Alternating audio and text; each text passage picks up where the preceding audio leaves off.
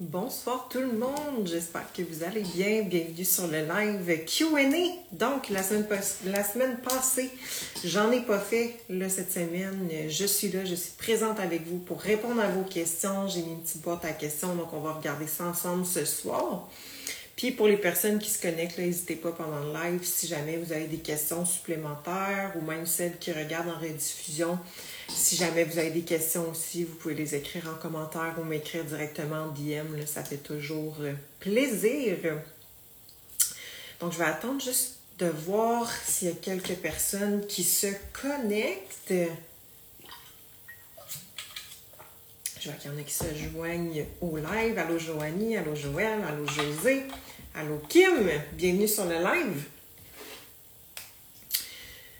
En passant, ça n'a vraiment pas rapport, mais euh, j'ai euh, essayé un nouveau lipsil euh, parce que j'avais vraiment les lèvres sèches.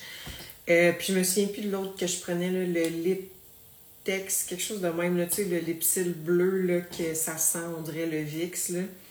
Mais j'ai acheté un nouveau de Bioderma, c'est celui-là. Fait que si vous avez le même problème que moi là, de lèvres sèches, il est très hydratant, puis à date, euh, je l'adore. fait que, petit truc de changement de saison avec le froid.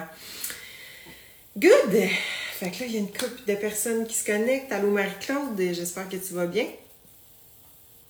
Donc, on va commencer ça ensemble, mais j'ai eu vraiment des bonnes, euh, bonnes questions. Il sent trop bon en plus. Ah, ça veut dire que tu l'as déjà essayé, mais oui, effectivement, il sent vraiment bon. C'est moins agressant que lui qui sent vite, là, justement.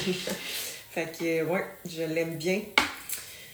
Donc, des super bonnes questions encore, là, comme à l'habitude. Fait qu'on va regarder ça ensemble, on va démystifier le tout. Puis si au fil du live, là, c'est pas clair euh, comment je réponds ou quoi que ce soit, gênez-vous pas. Vous pouvez l'écrire directement dans le bas où c'est écrit commenter ou même dans, dans, le bas également, il y a une petite bulle avec un point d'interrogation que c'est anonyme, donc personne ne va voir votre commentaire sauf moi. Donc évidemment, je nommerai pas votre nom si vous êtes plus gêné. Alors, euh, on va commencer avec la première question que j'ai reçue. Donc, je les ai toutes notées. Il y en avait quand même beaucoup aussi, là, fait que je suis juste vraiment allée avec les premières que j'ai reçues. Euh, parfait. Donc, la première que j'ai reçue, c'est pourquoi dit-on que certaines personnes doivent limiter leur consommation de caféine? Euh, fait que, il y a comme trois points principaux là, qui me viennent pas mal euh, euh, en tête de pourquoi on dit que certaines personnes doivent éviter, limiter, pas totalement illimiter, mais limiter leur consommation de caféine c'est surtout quand on va voir qu'il y a des problèmes au niveau de son énergie euh, dans la journée. Si c'est quelqu'un qui est anxieuse aussi. Euh, parce que, tu sais, évidemment, le café, c'est un stimulant. Donc, il y a des côtés positifs à la consommation de café et caféine, mais il y a des côtés négatifs aussi. Donc, c'est toujours une question de contexte, c'est toujours une question de type de personne, de son type de mode de vie aussi, puis c'est juste de moduler avec ça, puis trouver quelque chose qui nous convient pour simplement retirer les bénéfices et non avoir les côtés négatifs qu'on peut avoir. Euh, donc, comme je disais, le premier point négatif, ça serait justement l'énergie euh, up and down dans la journée, surtout lorsque c'est pris avant le déjeuner. Donc, dans le fond, ce que ça fait quand on prend un café puis qu'on a l'estomac qui est vide, euh, encore là, il peut chez certaines personnes avoir des points positifs quand on veut, exemple, perdre du gras. D'utiliser la caféine, ça peut être un outil, puis de le prendre à jeun, ça peut être intéressant. Mais chez beaucoup de personnes, ça va être plus négatif que positif de prendre la caféine à jeun. Donc, qu'est-ce qui arrive si tu prends un, café avant de déjeuner? Tout se passe vraiment le matin au niveau de tout, euh, je vais dire, euh, toute la production d'hormones, tout dans le fond, qu'est-ce qui va se passer dans ta journée, les choix que tu vas faire alimentaires, comment tu vas te sentir, c'est quoi l'énergie que tu vas avoir. Tout se passe dans le matin. Donc, ton déjeuner, c'est vraiment cliché, mais c'est vraiment le meilleur repas de ta journée. Puis, en fait, euh, quelque chose qui est encore plus intéressant, ça serait que ce soit ton repas qui est pratiquement le plus élevé en protéines aussi, que ça a vraiment un impact sur la synthèse des protéines quand c'est le premier repas de la journée qui est plus élevé en protéines. Donc, n'hésitez pas à manger beaucoup de protéines le matin. Donc, bref, c'est beaucoup euh, une question de euh, éviter que l'énergie soit up and down dans la journée, considérant que beaucoup de choses se passent le matin au niveau du cortisol, de l'insuline, puis tout ça. Donc, si tu prends un café le matin, sachant qu'il est stimulant, bien évidemment, ton cortisol est le plus élevé le matin, donc tu vas spiker ton cortisol encore plus, puis ça peut affecter ta sensibilité à l'insuline. Donc, Juste des fois, chez quelqu'un qu'on voit que c'est up and down, puis qu'on voit qu'elle prend son café avant de déjeuner, juste le fait de le switcher après le déjeuner, des fois, whoop, tout se place, c'était juste ce petit détail-là, puis là, elle est bien correct, son énergie est meilleure, that's on n'a pas besoin de se creuser la tête plus loin. Fait que c'est beaucoup une question de justement euh, gestion de l'énergie dans la journée. Euh, fait que c'est ça. Puis, mettons, deuxième point, c'est l'effet stimulant chez certaines personnes, des personnes qui sont très anxieuses, de surconsommer de la caféine. Euh, ça va augmenter leur stress, ils vont se sentir plus anxieuses, on va venir encore plus surtaxer le système nerveux. Fait on n'a pas les bénéfices d'un petit dosage de caféine. Puis, tu sais, il y a des personnes que c'est zéro caféine parce que juste, mettons, un café, ça va être déjà trop pour elle, dans le fond, pour elle, ou même les gars, ça peut faire ça, là, fait que pour ces personnes-là. Euh, fait que c'est vraiment d'apprendre à se connaître puis à doser sa quantité de caféine. Ça reste quand même variable d'une personne à l'autre. Mais mettons approximativement maximum 200 mg par jour, là, ça, c'est suffisant. Puis le troisième point, ben c'est ça. Tu devrais. Pourquoi on dit que certaines personnes doivent limiter leur consommation de caféine? Tu sais, oui, c'est intéressant le café de l'utiliser, mais tu devrais jamais utiliser le café parce que tu es trop fatigué. Fait que c'est pas le café le problème, c'est ta vie à ce moment-là. Fait, que tu sais, pas censé de dire, ben là, je suis vraiment fatigué, fait que je vais augmenter ma consommation de caféine. Fait que c'est là qu'on se trouve dans un espèce de cercle vicieux, parce que là, tu te sens fatigué, tu vas avoir tendance à augmenter ton, euh, ta quantité de caféine. Donc, tu augmentes ta quantité de caféine. Mais là, vu que tu as augmenté ta quantité de caféine, bon, supposons que tu es à un café, tu augmentes à 2, c'est encore correct, tu augmentes à 3. Là, ça se peut que ça impacte ton sommeil euh, profond. Donc, tu vas moins bien récupérer pendant ton sommeil. Là, tu vas te réveiller, tu vas être déjà fatigué, puis tu vas être fatigué tout au long de la journée aussi. Donc, tu vas être porté à ajouter encore peut-être un autre café ou à rester sur ton 3 cafés, mais tu vas tout le temps impacter ton sommeil. Puis c'est pas parce que tu sens pas les effets de ton café que ça ne fait pas effet. Parce que comme je dis, ça se peut que le ton corps s'est adapté à trois cafés, tu ressens plus le regain d'énergie que ça te donnait, mais ça va quand même avoir un impact dans ton corps, ça va quand même affecter ton sommeil profond, fait que finalement tu récupères jamais, puis on, on tombe dans une espèce de cercle Donc, à quand ça arrive à ce point-là, ben des fois, c'est de faire un petit back-off, de faire un petit deload de caféine, voire l'enlever totalement. Ça se peut être des maux de tête, ça arrive. Fait que si ça arrive, ben c'est peut-être de diminuer très tranquillement, d'accepter que ça se peut être des maux de tête les deux, trois premiers jours, de peut-être remplacer par un décaféiné ou un thé vert ou peu importe. Euh, parce que oui, de la caféine dans un thé vert, mais c'est très à petit dosage. Là. Fait que, donc voilà, c'est pour ça qu'on dit ça. Mais tu sais, grosso modo, mettons là, que quand c'est bien utilisé, les bienfaits de caféine, ben, ça a un impact sur la mémoire. Là. Moi, je trouve ça vraiment intéressant. Puis si on veut éviter euh, l'effet trop stimulant du café, parce que qu'est-ce qui arrive, c'est qu'il y en a que.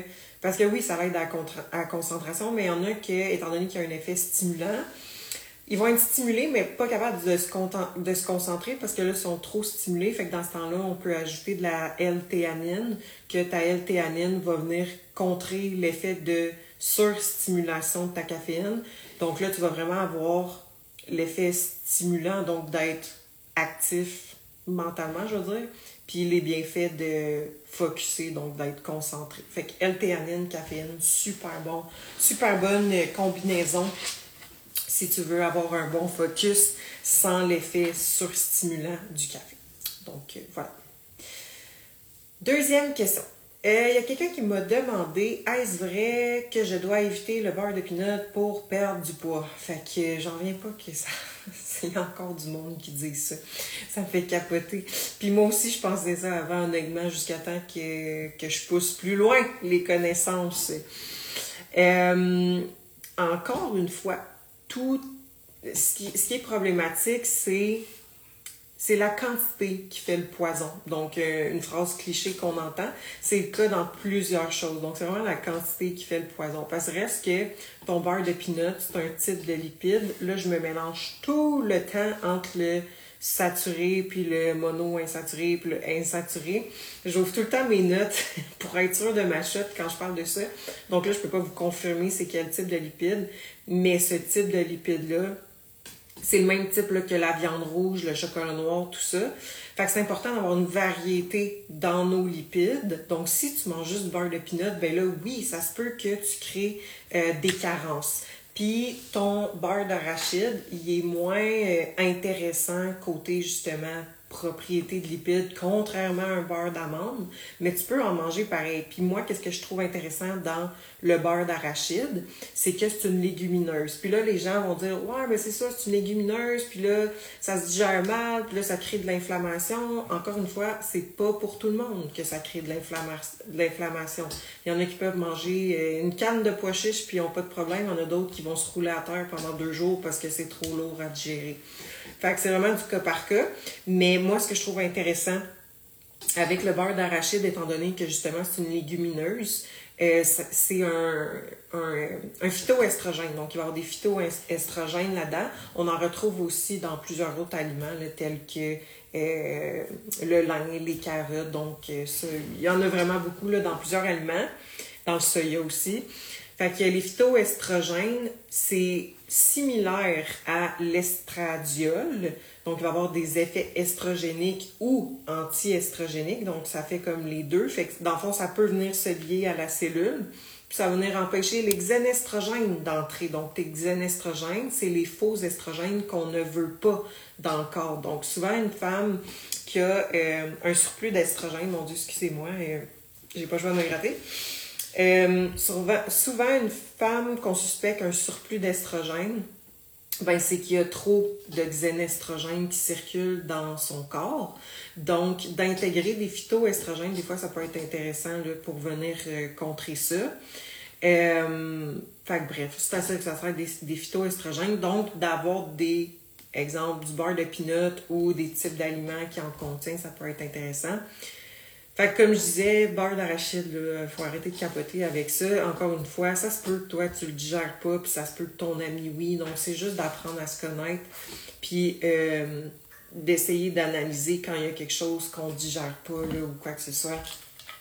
Fait que... Désolée, petite gorgée d'eau. Euh, donc, euh, c'est ça. Puis là, là, vu que j'ai parlé de xénestrogène puis de surplus d'estrogène, si vous prenez un estro-control ou un euh, estro-balance, ça reste des bons produits. Mais si tu me dis que tu bois de l'alcool, ça sert absolument à rien que tu prends ce supplément-là. Fait que, tu sais, si, on, doit se rendre à prendre un estro-contrôle ou un estro-balance, c'est parce qu'on a éliminé toutes les sources de xénestrogène. Euh, fait que, tu sais, tout ce qui est BPA, tout ce qui est produits ménagers, tout ce qui est alcool, tout ce qui est stress, tout ce qui est inflammation, qu'on a augmenté ton eau, puis qu'on voit que ça marche pas pendant plusieurs mois, là, on va penser à peut-être intégrer ce supplément-là. Mais si ça, c'est pas fait, vous jetez votre argent dans le vide. Fait que c'était un, petit, un petit commentaire là-dessus. By the way, ce type d'explication-là, euh, parce que là, dans le fond, comme vous avez pu voir, là, on a lancé hier la promo du Black Friday. C'est ça, c'est le type d'explication qu'on donne aux clientes. Euh, fait que, souvent, on va soit faire des modifications dans le plan alimentaire, dans ses habitudes de vie, puis on va expliquer ce type d'explication-là ce type d'explication-là. Ouais, ça, ça marche. expliquer, en tout cas, il me semble que je me suis répétée deux fois, c'est qu'on va expliquer à la cliente pourquoi on fait ça. Fait que, si vous voulez comprendre qu'est-ce que vous faites quand vous avez des plans, euh, ben nous, c'est ça qu'on fait. Fait bref, il y a la promo du Black Friday, là, fait qu'hésitez pas à aller voir ça si jamais euh, ça vous intéresse. Troisième question. Il y a quelqu'un qui m'a demandé le pain carbonate est quelle source, lipide ou protéine? Là, c'était comme vraiment deux questions dans la même phrase, là, fait qu'il y a des mots qui manquent. Mais de ce que j'ai compris, c'est ça, elle voulait savoir si le pain carbonate, si c'était une source de lipides ou de protéines. Puis que, dans le fond, elle demandait si une tasse de ce pain-là au déjeuner avec une tasse de yogourt grec et fruits, si c'est un bon déjeuner. Fait que là, elle a shorté ça pas mal, là, mais j'ai compris le sens de sa phrase.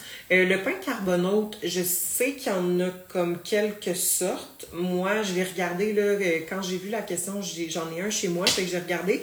Moi, j'ai le sac qui est mauve. Donc, euh, il, est, il est multigrain. Puis, dans le fond, dans les ingrédients, c'est que ce pain-là, il est très élevé en fibres. Donc, c'est pour ça que eux, qu'est-ce qu'ils font? C'est que vu qu'il est très élevé en fibres, ben, ils vont comme réduire euh, les fibres des glucides. Fait que là, ça tombe un pain qui est comme low carbs. Ça, c'est souvent les ketos qui vont faire ça. Moi, personnellement, je soustrais jamais mes fibres, même si, justement, j'ai le pain keto, le pain carbonate, puis qui est super élevé en fibres. Si moi, c'est écrit 18 euh, grammes de carbs pour deux tranches de pain, puis qu'il y a genre 14 grammes de fibres, ben je prends pas compte des fibres. Je suis comme, ah yes, euh, beaucoup de fibres, tant mieux pour moi. Mais je vais quand même garder en tête que c'est mon 18 grammes de carbs. Ça, c'est ma façon de faire parce que si vous avez écouté pas, euh, la semaine prochaine, j'ai pas fait de live, mais l'autre d'avant, si je me trompe pas, je parlais justement des calories puis ce, ce type d'affaires-là. Donc, vous irez écouter. Euh, moi, je focus tout le temps sur une affaire. Je me casse pas la tête. Si c'est écrit ça, c'est ça, that's it. fait que bref, tout ça pour dire que je comprends que tu demandes si c'est une source de protéines parce qu'il y a quand même beaucoup de protéines, mais l'affaire, c'est que sachant qu'il y a beaucoup de fibres, ben c'est beaucoup de graines de lin, des graines de chia, de l'huile de tournesol, euh, qu'est-ce qu'il y avait d'autre? Euh, farine de blé, tout ça. Fait que, euh, pas dans celui-là. Euh, oui, ouais, ouais, parce qu'il y a du gluten dans lui. Ouais, fait que farine de blé. Fait que, tu sais, c'est des traces.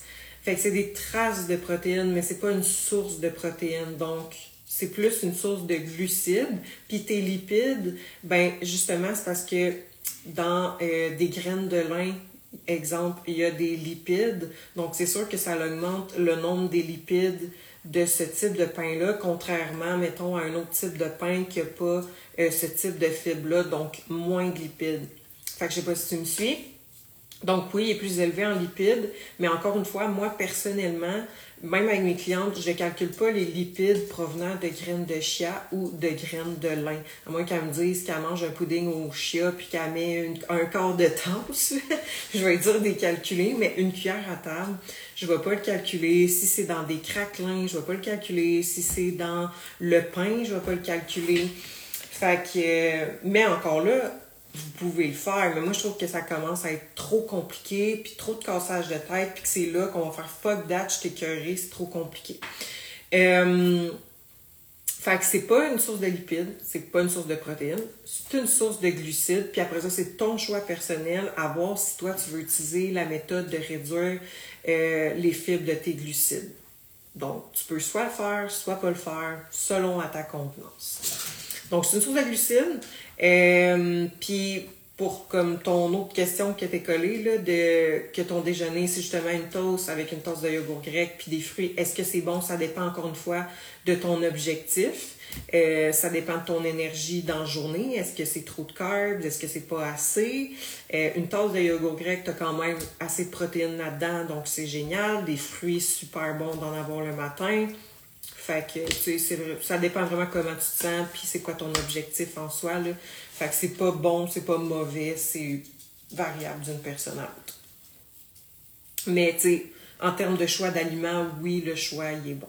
Fait que tu as ta source de protéines, tu as des glucides.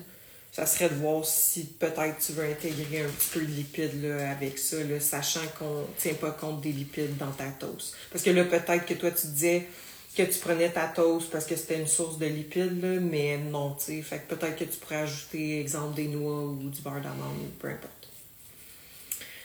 Donc, trois, euh, non, quatrième question que je suis rendue. Euh, salut, en passant aux autres personnes qui se sont connectées pendant le live. Quatrième question.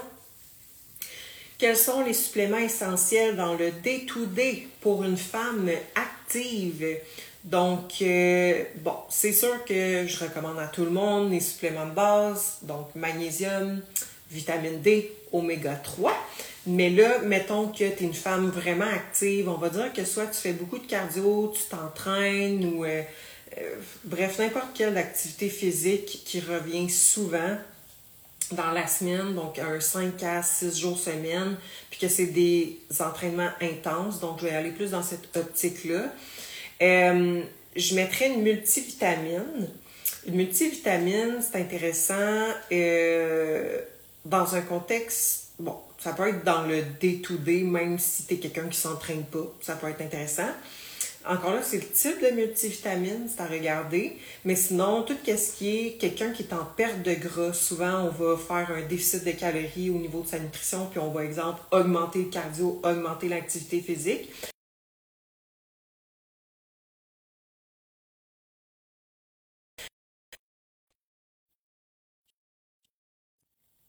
Excusez-moi, il y a quelqu'un qui m'a appelé, ça a tout fucké mon live. Rappelez-moi plus tard. c'est le dentiste pour demain, tu sais. Ils laisseront un petit, euh, un petit message. Euh, bon, là, j'ai tout perdu mon fil. Euh, ouais, quand on est en perte de gras, évidemment, on va baisser la nutrition. Donc, on va créer un déficit de calories, augmenter le cardio. donc, ça fait que on va peut-être manquer de certains minéraux d'antioxydants puisqu'on va moins manger puis qu'on va augmenter le cardio, donc ça va augmenter le stress oxydatif aussi. Donc, ta multivitamine, encore une fois, tout dépendamment de ce qu'il y a dedans. Donc, moi, celle que je préfère, c'est la Total Défense de ATP parce que euh, euh, il y a des antioxydants dedans, il y a des minéraux, euh, vitamine E, vitamine A. Le dosage est quand même assez élevé, donc on a les bénéfices de ces vitamines-là. Mais c'est surtout aussi côté minéraux, antioxydants qui sont quand même élevés aussi dedans, a pas dans autres euh, certaines multivitamines. Fait que celle de ATP, la Total Défense, euh, je l'adore. Sinon, deuxième supplément que je mettrais dans ce contexte-là, ou même encore une fois là, pour n'importe qui, protéines en poudre si c'est nécessaire, dans le sens où euh, est-ce que tu en manges suffisamment via tes aliments? Si tu as de la misère, parce que, exemple, tu manques d'appétit ou quoi que ce soit, va chercher un supplément de protéines. Fait que ça te permet d'aller en chercher beaucoup puis que ça te bourre pas trop. Donc, juste en général, t'assurer d'avoir assez de protéines. Après ça, le magnésium, ça c'est sûr, puis l'oméga 3 aussi, ça c'est sûr. Fait que magnésium, c'est bon pour tout ce qui euh, gestion du système nerveux central, gestion de l'énergie, euh, tout ce qui est. C'est surtout a quelqu'un qui sue beaucoup, là. On peut augmenter pas près le dosage de magnésium, encore là, pas trop. Mais quelqu'un qui sue beaucoup, on peut euh, quand même assez intéressant d'avoir le magnésium. Et puis sinon, l'oméga 3 pour tout le côté santé générale au niveau des cellules, anti-inflammatoires, santé du cerveau, tout ça. Fait que, que tu sais, les quatre que je viens de dire, je mettrais ça pas mal à n'importe qui qui s'entraîne, mais tu sais, multivitamine, j'en mets pas à tout le monde, tu sais. Euh, Amélie, elle demande électrolyte. À moins que tu sues ta vie, tu peux en prendre. Euh, ou si tu sens que tu as tout le temps soif, peut-être que tu peux regarder justement si tu as assez de sodium. Euh, parce que, tu sais, au lieu de t'acheter un supplément d'électrolyte que tu pourrais essayer, euh, si tu sens, mettons, je sais pas moi, que tu as plus soif, que tu es tout le temps déshydraté, que tu sues beaucoup, mais que pourtant tu consommes suffisamment d'eau, tu pourrais juste mettre un, à deux crunchs de sel dans ton shaker d'eau, puis ça pourrait être suffisant. Tu aurais du sodium, des minéraux. Fait que, tu sais, euh, moi j'en amène quand je vais dans le sud. Des fois, j'en prends dans mon workout mais il n'y a pas vraiment de raison pourquoi je le prends parce que ça goûte bon, là, tu sais. Ah, fait que c'est bien rare que quelqu'un va suer à un tel point dans un workout qu'elle manque d'électrolytes. ou quand on est malade. Ça, par contre, c'est intéressant. Si, exemple, on a une petite gastro ou quoi que ce soit, puis que là, on se vide, ben clairement, on se déshydrate aussi. Fait que là, ça, ça peut être intéressant de mettre des électrolytes. Mais sinon, encore une fois, dans le contexte d'une femme euh, active day-to-day, je serais plus enclin à mettre des EA que des électrolytes. Puis au pire, ben, ça va consommer du magnésium ou qu'à mettre un peu de sel dans son eau, tout simplement. Ensuite de ça, la autre question. OK, là, c'était une longue question. Et, euh, je suis pas sûre d'avoir compris le contexte, mais je vais aller selon ce que je comprends.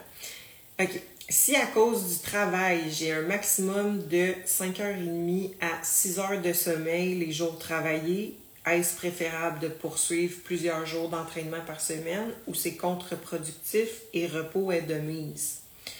Fait que, tu sais, je, sais pas, on dirait que la phrase est mal euh, formulée, mais j'imagine que tu me demandes si, exemple, la semaine, vu que tu dors 5h30 à 6 heures, est-ce que tu peux te rentraîner plusieurs fois de suite ou si ça serait mieux que tu sépares tes journées pour avoir des journées de repos?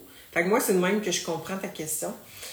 Fait que ce que je ferais, sachant que, mettons, du lundi au vendredi, tu es au travail, puis que, je sais pas, moi, il y a un contexte, peu importe, qui fait en sorte que tu peux juste dormir 5h30 à 6h, c'est sûr que je serais pas enclin à te mettre back-à-back, euh, 3-4 jours de workout de suite. J'irais vraiment soit avec une journée on, une journée off, une journée on, une journée off, ainsi de suite. Ou je ferais deux jours on, un jour off, un jour on, deux jours off, ainsi de suite. Fait que c'est sûr que je ne mettrais jamais plus que deux jours d'entraînement de suite. Puis encore là, le split de jours, ben ça dépend encore une fois de ton objectif et tout ça. Mais sachant que tu es comme un 5 jours à dormir juste 5h30, 6 heures, je dépasserai pas vraiment 4 jours d'entraînement par semaine. Ça, c'est sûr. Même, je pense que je tournerais plus aux alentours de 3 jours. On te met un bon workout. Et, euh, comme ça, tu es performante, même si c'est juste sur 3 jours. On est capable d'aller chercher une bonne intensité pareil, puis tu progresses.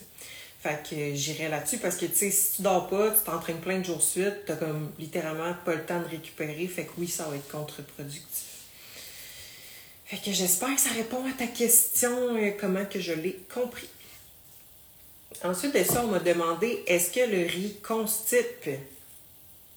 Euh, oui, ça peut, ça peut constiper parce que c'est pas très élevé en fibres si on compare ça à une patate blanche ou une patate douce même. Euh, fait que, si tu sens que toi, euh, ça te constipe, parce que souvent, encore là, euh, tu sais, s'il y en a des fois qui ont une petite bactérie puis qu'ils vont aux toilettes sans arrêt, ben, on va dire de focuser sur des aliments qui constipent, genre du riz. Fait qu'encore là, c'est une question de propre à chacune. Euh, peut-être de switcher pour du riz brun, du riz sauvage qui est plus élevé en fibres. Ça peut être du quinoa, mais comme je te dis, sinon patate douce. Puis une fois de temps en temps, tu manges du, euh, du riz jasmin, riz, euh, riz basmati, fait du riz blanc. Fait que de juste peut-être moins faire attention à ça, de pas en manger trop là, euh, dans ta semaine ou dans ta journée, puis de varier avec plus des fibres, des aliments fibreux. Parce qu'il n'y a pas grand-chose, on va se le dire, là, dans du riz blanc. Fait que c'est pour ça que quand je mange du riz blanc, mes assiettes, j'ai énormément de légumes. Fait que pour vraiment aller chercher suffisamment de fibres, étant donné que mon riz, il n'y en a pas tant que ça, puis c'est vraiment des glucides rapides, donc ça se digère très vite du riz. Mais du riz brun sauvage, c'est plus intéressant. Puis en plus, ça goûte bon. Fait que ça fait changement. Mais j'en achète pas. J'y pense jamais, honnêtement, là. Mais je dis ça, puis je suis comme, pourquoi j'y pense jamais? Fait que bref. Ensuite de ça, euh, dernière question, on m'a demandé est-ce que manger moins de lipides et plus de glucides pourrait être une meilleure solution pour être équilibré et perdre du poids? Donc, dans le fond, elle voulait savoir si euh, manger plus de carbs pourrait nous amener à être plus enclin à justement avoir une structure alimentaire équilibrée, puis qu'on va moins peut-être être tenté à prendre tout le temps des surplus ou à avoir trop de repas puis à se tourner vers des aliments plus inflammatoires, puis tout ça. Puis, euh, chez certaines personnes, ça peut effectivement fonctionner parce qu'on s'entend que euh, si tu mangeais des, des, glucides, beaucoup de glucides, on va dire le même nombre de carbs, mais provenant d'aliments transformés, tout ça, versus des glucides de vrais aliments, ben quand tu embarques dans cette structure alimentaire-là, pour le même nombre, ça se peut que tu perdes du poids, là. Puis que justement, vu que toi, tu te sens pas privé, ben, tu vas tellement être constante que tes résultats vont arriver. Mais chez certaines personnes, ils ont fait des, ils ont fait des études, ils ont pris deux groupes euh, d'obèses, dans le fond, donc des personnes ayant un, de l'obésité. Ils ont fait une étude avec eux. Donc, ils ont fait un groupe qui ont fait une diète euh, plus low carbs, high fat, protéines stables. Dans l'autre groupe, ils ont fait l'inverse. Donc, protéines stables. Euh, euh, euh là, j'étudie low carbs. je vais recommencer, je me suis mêlée. Un groupe high carbs, low fat. L'autre groupe high fat, low carbs, donc l'inverse. Puis, dans le fond, ils, ont mis comme le week-end, ils ont mis leur diète pendant un certain nombre de semaines, donc les personnes suivaient leur diète. Puis, rendu à un week-end, ils ont dit là, euh, faites euh, l'alimentation intuitive. Puis, ce qu'ils ont remarqué, c'est que les gens qui avaient plus de glucides, moins de lipides, ont plus bingé donc, ont plus euh, ingéré de calories puis fait de mauvais choix alimentaires, contrairement aux personnes qui étaient low carbs, high fat. Donc, euh, il y en a beaucoup qui disent Ouais, mais j'ai peur d'être low carbs parce que euh, je veux pas avoir je veux pas avoir des repas pas de carbs parce que j'ai peur de binger tout ça. Mais selon l'étude, c'était l'inverse qui se passait parce que les lipides, euh, il y a plusieurs bienfaits dans le système hormonal, mais il y a aussi des bienfaits euh, dans le cerveau sur le système de récompense qu'on appelle. Donc, tu vas être plus tenté à vouloir te récompenser via des aliments riches en, en gras, en sucre, tout ça. Euh, si tu manques de lipides dans ta nutrition. Encore là, c'est peut-être pas nécessairement sur tout le monde, mais ils ont fait l'étude sur deux groupes, comme je dis, là, euh, de personnes souffrant d'obésité. Puis ça a été ça la conclusion. Donc, encore là, c'est du cas par cas. J'ai des clientes qui progressent super bien, euh, high carbs, low fat, puis ils sont en perte de poids, puis let's go, ça y va. Il y en a d'autres que c'est l'inverse, donc justement, on voit que dès qu'on baisse un petit peu les carbs, puis qu'on met les lipides un peu plus dominants, ben que là, ça va faire l'effet inverse. Puis, fait que tu sais, c'est tellement du cas par cas, là. Fait que je serais tentée à dire que les deux fonctionnent, mais techniquement, selon l'étude, euh, pour une personne en perte de poids, euh, elle serait plus enclin à, être euh, constante puis faire des meilleurs choix si jamais elle a un repas libre ou quoi que ce soit, puis à pas grignoter si elle prend une alimentation qui est plus high fat, low carbs. Mais quand je dis low carbs, c'est pas de couper tous tes glucides, là, encore là. Faut que ce soit bien dosé, là, parce qu'on en veut quand même dans l'alimentation, à moins que tu aies une restriction quelconque euh, euh, de, de, santé, là.